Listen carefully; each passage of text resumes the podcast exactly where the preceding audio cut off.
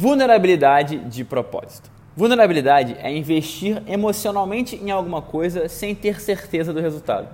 Ser vulnerável é empreender e não ter a mínima ideia se o empreendimento trará frutos. Ser vulnerável é falar eu te amo, correndo o risco de receber apenas um obrigado em troca. Ser vulnerável é escrever esse texto e vocês poderem comentar o que vocês quiserem, elogios ou críticas.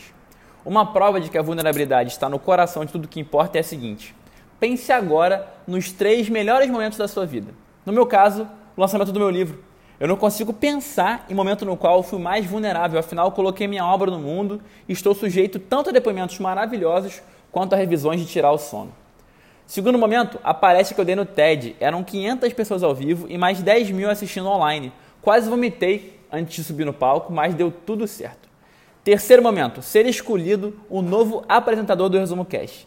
Vulnerabilidade total ao ter que concorrer com outros diversos candidatos incríveis que poderiam certamente ocupar o meu lugar. Tá vendo? Aposte com você é o mesmo. Não existe conquista sem coragem e não existe coragem sem vulnerabilidade. Consequentemente, não existe conquista sem vulnerabilidade.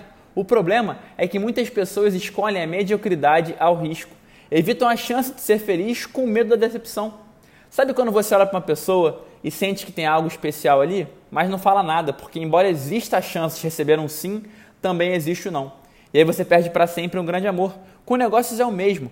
Aposto que seu coração está há anos te apontando para determinado caminho, determinado empreendimento, que pode te entregar dinheiro e propósito, mas também pode te gerar algum tipo de decepção ou te fazer quebrar.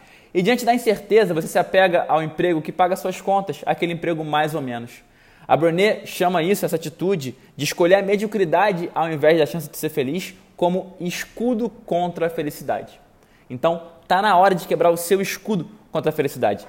E se jogar no mundo, olha, eu não te garanto que vai dar certo, mas eu te garanto que quando der certo, vai ser inesquecível e vai valer a pena. Então, se jogue agora e conte comigo no caminho. Hoje sempre, vivendo de propósito.